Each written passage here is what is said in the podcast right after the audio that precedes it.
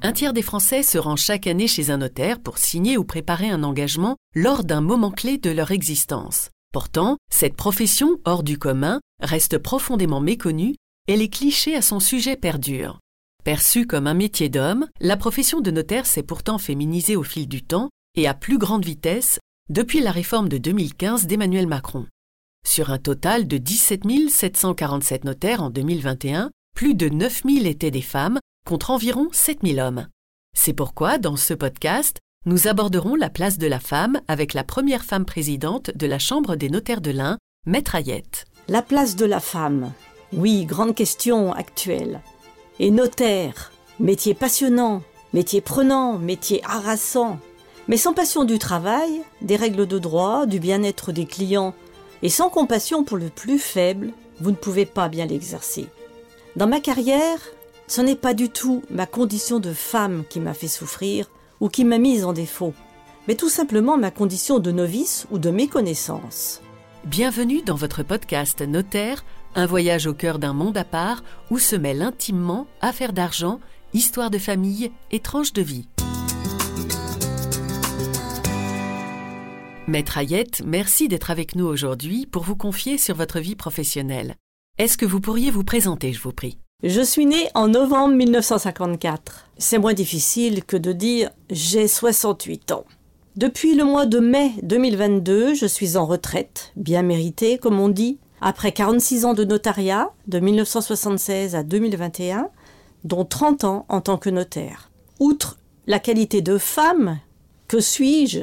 J'ai été associée, mariée avec mon associé, mère de deux enfants que j'ai élevés, dont un qui a rejoint le notariat, preuve qu'il n'a pas été trop dégoûté par les heures de travail effectuées par ses parents, ça m'a rassurée. Et je suis aussi chanteuse et notaire. À l'époque, le notariat était difficilement accessible aux femmes et considéré comme une fonction de notable. De fait, comment êtes-vous parvenu à vous intégrer dans ce domaine? Et comment se faire respecter dans un milieu initialement masculin comme celui-ci? La parité a toujours été difficile à respecter, même maintenant, mais c'est dans l'autre sens, car il n'y a plus assez d'hommes. À mon époque, on comptait les femmes, et j'ai de nombreuses anecdotes à ce sujet. Pour commencer, mon prédécesseur a informé la Chambre des notaires qu'une femme allait arriver. Il y a eu un échange de courriers entre eux, certes éloquent à mon égard, mais susceptible de pouvoir être interprété de manière très sceptique sur l'arrivée d'un nouveau notaire de l'autre sexe. Puis, j'ai été présentée à un notaire lyonnais très respectable et très respecté alors de la profession, qui m'a tenu à peu près ses propos. Vous savez, madame, que ce métier demande beaucoup de travail et de rigueur, qu'il n'est pas question de le faire passer après son foyer ou ses enfants. Le métier passe en premier, et il n'y a que lui. Êtes-vous vraiment prête à l'accepter? Oui, j'étais prête. Bien sûr que j'étais prête et que le moment se présenterait, je devrais faire face, je n'aurais pas le choix. À trop réfléchir, on ne fait rien. Et en fait, j'ai toujours dans ma vie avancé de cette manière, et je dirais même foncé, sans trop mettre en balance mes choix avec d'autres choses qui pouvaient arriver. En exercice, je me suis toujours bien entendu avec mes associés, deux hommes. Ils m'ont toujours respecté et au contraire, je pense pouvoir dire que j'étais souvent, à les en croire, de bons conseils. Je n'ai pas réellement de souvenir d'avoir été mise à l'écart, d'avoir manqué un dossier parce que j'étais une femme, d'avoir été chahutée, écrasée ou prise pour une moins que rien. J'ai en général toujours été très respectée. Malheureusement, il y aura toujours le dragueur qu'il faut remettre en place, mais gentiment, et tout se passe bien. Est-ce que vous avez eu le sentiment de devoir en faire plus en tant que femme afin que l'on vous fasse confiance et que l'on reconnaisse vos compétences? La jante masculine vous attend au tournant. Et là, vous devez être la meilleure et connaître votre dossier à fond. Pouvoir répondre à la moindre question, pouvoir vous montrer à la hauteur, mais naturellement, sans agressivité ou crainte, et sans se prendre au sérieux. J'ai le sentiment que certaines femmes, en raison des difficultés redoutées dans ce domaine, sont convaincues d'emblée qu'elles ne seront pas acceptées. J'ai souvent rencontré des consoeurs sur la défensive face à des hommes, peut-être pour se protéger. Mais j'ai observé que cette attitude qui tend à se généraliser complexifie les rapports entre les professionnels et même entre femmes. Et pourtant, nous détenons tellement d'atouts par rapport à ceux que nous redoutons. Communication, ressenti. Les femmes ont souvent des capacités d'écoute et de médiation plus prononcées que les hommes. Nous trouvons plus aisément les compromis et les accords. Est-ce qu'il y a un type de dossier qui est davantage traité par les femmes en raison de ces qualités que vous avez évoquées? Tout à fait. Je me suis aperçu que peu d'hommes se sentent bien dans la gestion et la tenue des dossiers de divorce et de commise par rapport aux femmes. La psychologie n'est pas souvent leur domaine de prédilection. Il est plus le nôtre. Alors il ne faut pas vouloir leur ressembler. Il ne faut pas les craindre. Il faut savoir rester naturel, sûr de soi pour ses qualités intrinsèques et pour ses connaissances du dossier. Est-ce que vous avez un souvenir en particulier où vous avez été en difficulté face à des collègues masculins? Oh oui, j'en ai un, et c'est le pire. J'ai été chargée par une femme entrepreneur en redressement judiciaire de provoquer une réunion avec douze chefs d'entreprise et ses créanciers. Il fallait trouver un terrain d'entente sur des différés de paiement avec prise d'hypothèque, etc. Le premier rendez-vous s'est passé en mon étude. Donc chez soi, ça va, on est plus rassuré. Douze hommes, deux femmes, mais pourtant, un compromis a été trouvé. La signature avait lieu un mois plus tard et pour arranger ces messieurs, le rendez-vous avait été fixé dans une des plus importantes études de Lyon. En tout, la table était donc occupée par 15 hommes, tous évidemment très pressés, et ma cliente. Seulement, à l'entrée de Lyon, et alors que j'étais en possession de l'exemplaire de l'acte à signer, dit minutes, j'ai été prise dans une manifestation. Je suis arrivée avec une demi-heure de retard. Je pense n'avoir jamais été aussi liquéfié qu'en pénétrant dans cette pièce où était assis tout ce monde, à l'œil noir et furieux. Il m'attendait au tournant.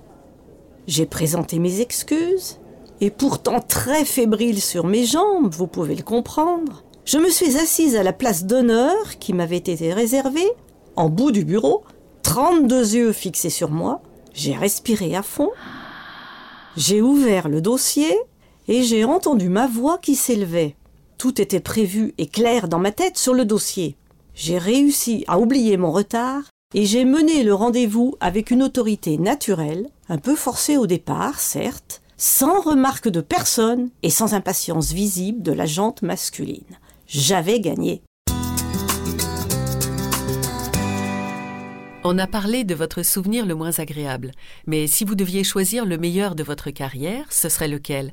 J'ai un caractère joyeux. Je n'ai pas que travaillé assidûment dans ma vie. J'ai toujours aimé rire, m'amuser et plaisanter.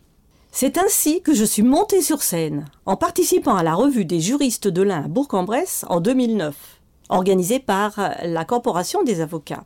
La peur au ventre. J'ai dû chanter en soliste le gorille de Brassens, en parodiant le notariat d'un bout à l'autre. Il fallait voir les paroles. J'ai chanté et dansé en grande dame, l'amant de Saint-Jean, repris par Bruel, le notariat mène à tout. C'est un admirable souvenir. J'avais trouvé mon métier. Si le notariat ne marchait pas un jour. Vous êtes également devenue la première femme présidente de la Chambre des notaires de l'Ain. Que retenez-vous de cette nomination? Oui, en effet.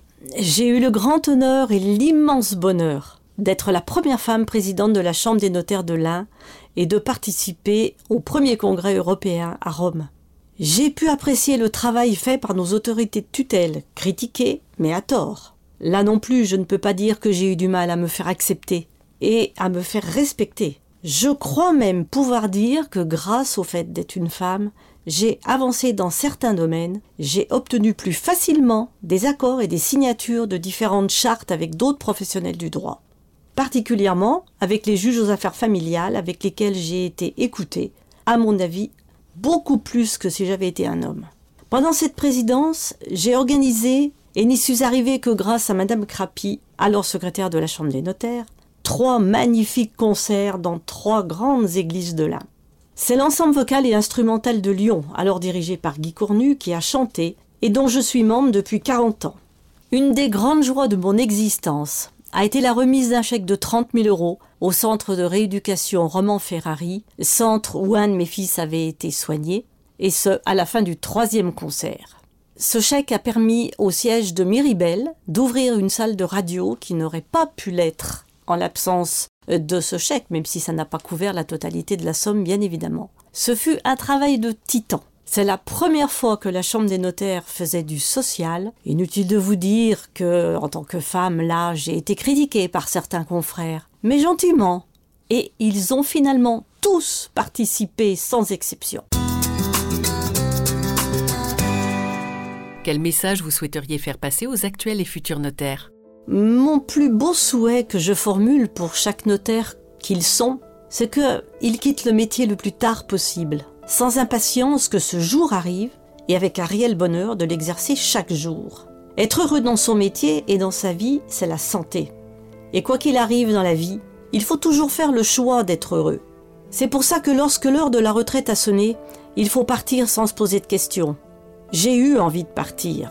Je n'avais plus la patience suffisante pour supporter les exigences ou les histoires de nos clients. Elles se répètent sans cesse et sont parfois le reflet de notre propre histoire ou de nos propres mots. Chaque dossier est certes différent. Chaque dossier appelle des réflexions, des conclusions et un travail différent. Mais quand le travail devient routine, on ne le fait plus avec la passion suffisante, et je l'ai adoré car il était passion. Et pourquoi a-t-il été passion? Mais grâce aux rencontres, aux discussions, aux échanges avec les clients. Grâce à la lumière d'un regard, grâce au sourire qu'on reçoit devant soi. Que les notaires, de grâce, n'oublient pas l'importance de cette communication avec le public. N'oubliez pas, agir avant, c'est prévoir. Réagir après, c'est subir. Retrouvez vos interlocuteurs privilégiés sur chambre-1.notaire.fr. Nous vous remercions d'avoir écouté ce nouvel épisode du podcast Notaire. Si vous avez aimé, parlez de ce podcast à votre entourage et n'hésitez pas à donner votre avis. À très bientôt dans votre podcast Notaire.